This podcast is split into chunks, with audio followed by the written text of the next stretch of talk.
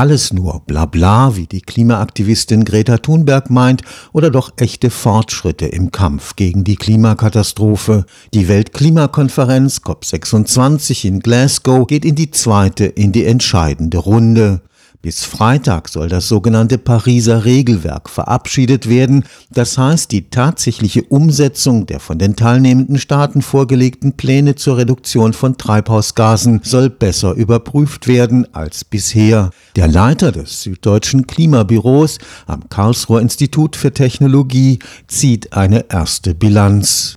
Der Vorwurf der Klimaaktivistin Greta Thunberg wie schon bei der Konferenz in Paris seien auch die in Glasgow verkündeten Reduktionsziele nur leere Versprechungen. Natürlich musste man jetzt von den Blabla in den konkrete Umsetzung gehen. Und das war natürlich jede Konferenz so, aber da die Klimaveränderungen jetzt so weit fortgeschritten sind, wird die Dringlichkeit immer mehr. Es ist wichtig, dass die Länder jedes Jahr sagen, wohin sie wollen. Das Überprüfen tun sie tatsächlich dann wieder selber. Das war ein Nachteil aus dem COP21 aus Paris, dass es keine übergeordnete Mechanismus oder Instanz gibt, die sagt, so jetzt habt ihr den Ziele nicht erreicht. Regeln können nur umgesetzt werden, wenn es auch irgendwelche Konsequenzen gibt, wenn man sich nicht an den Regeln hält. Dr. Hans-Janus Schipper leitet das Süddeutsche Klimabüro am KIT.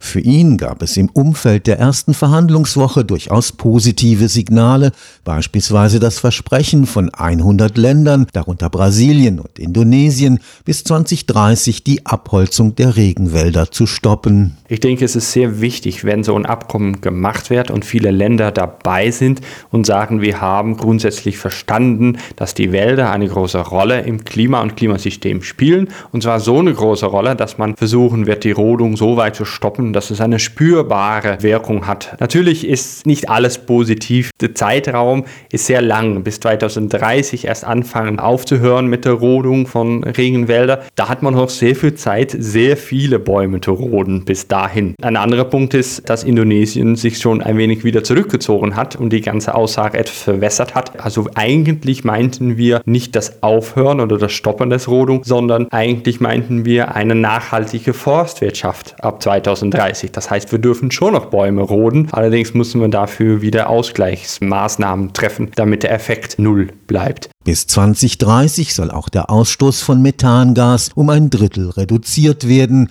ein Klimagas 25 mal schädlicher als CO2. Es kommt auch sehr viel Methan eben aus natürlichen Quellen, die soll man auch nicht vergessen. Wenn es jetzt wärmer wird, wenn die Permafrostböden sich auftauen, dann kommt immer mehr Methan rein, wodurch es schneller wärmer wird. Und wenn es schneller wärmer wird, tauen wieder mehr Permafrostböden auf, wodurch wieder mehr Methan freigesetzt wird. Und das ist, wo man sagt, wie weit sind wir, dass wir das überhaupt noch aufhalten können. Und deswegen halte ich vor so ein Abkommen, dass Länder das, was wir noch zusätzlich an Methan reintun, dass wir das versuchen, so weit wie möglich zu reduzieren, halte ich für sehr, sehr wichtig. Und die Länder, die das unterschrieben haben, sind auch für fast die Hälfte der Methanproduktion auch verantwortlich. Also von daher, wenn das tatsächlich umgesetzt wird, für auch wieder ein wichtiges Signal der COP26. Die Ankündigung Indiens, erst bis 2070 CO2-Neutralität zu erreichen, hat auf der Konferenz widersprüchliche Reaktionen hervorgerufen. Kann man tatsächlich vor einem Land wie Indien mit so viele andere Probleme erwarten, dass es 2030 klimaneutral werden würde? Ich denke, wenn Sie 2070 sagen, sind wir schon auf einem guten Weg. Natürlich würde man in den nächsten Jahren immer gucken, ob man die Ziele nicht weiter nach vorne schieben kann. Sie haben auch ein Zwischenziel genannt. Aus erneuerbaren Energien soll 50 Prozent gespeist werden in 2035. Inwiefern das natürlich umsetzbar ist, wenn andere Katastrophen dazwischen kommen, weiß ich natürlich nicht. Aber ich denke, es ist ist wichtig, wenn vor allem die großen Emittenten versuchen,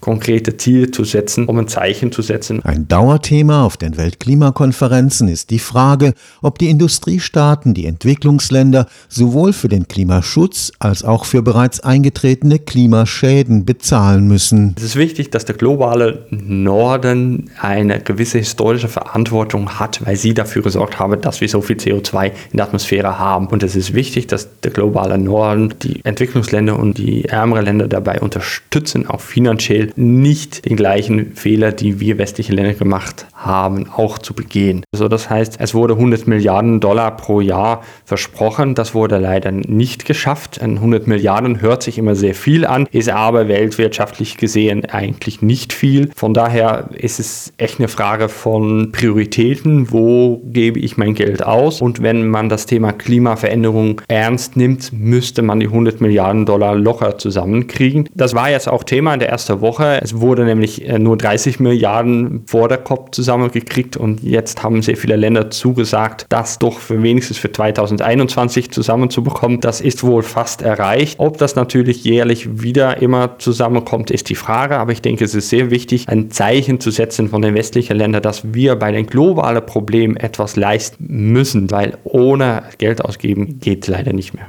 Erneut begleiteten heftige Proteste der Klimaaktivistinnen die Konferenz in Glasgow. Wir sollen als einzelne Bürger deutlich sagen, was wir wollen. Das gilt nicht nur für die Wissenschaftler und die Klimawissenschaftler, sondern auch die einzelnen Bürger. Deswegen halte ich es für sehr wichtig, dass solche Stimme auch laut wird auf so einem Kopf. Das soll ein Kopf auch nicht sprengen. Das muss ein Kopf schon aushalten. Die Forderung, dass ein Kopf gleich aufgehoben werden sollte und dass es keinen Sinn macht, das halte ich für nicht gut, weil ich denke, es ist sehr wichtig, dass ein, so eine Veranstaltung auf so hoher politischer Ebene jedes Jahr stattfindet. Wir sitzen um einen Tisch herum und wir reden über das Thema. Es ist immer noch präsent Präsenz, auch in den Medien und überall, aber dass man sagt, wohin man will mit der COP und was man erreichen will und dass es auch nicht reicht, was da so auf so einem COP entschieden wird, das muss auf jeden Fall gesagt werden. Und wenn man das leise sagt, dann wird man halt nicht gehört. Also man muss es laut sagen. Stefan Fuchs, Karlsruher Institut für Technologie.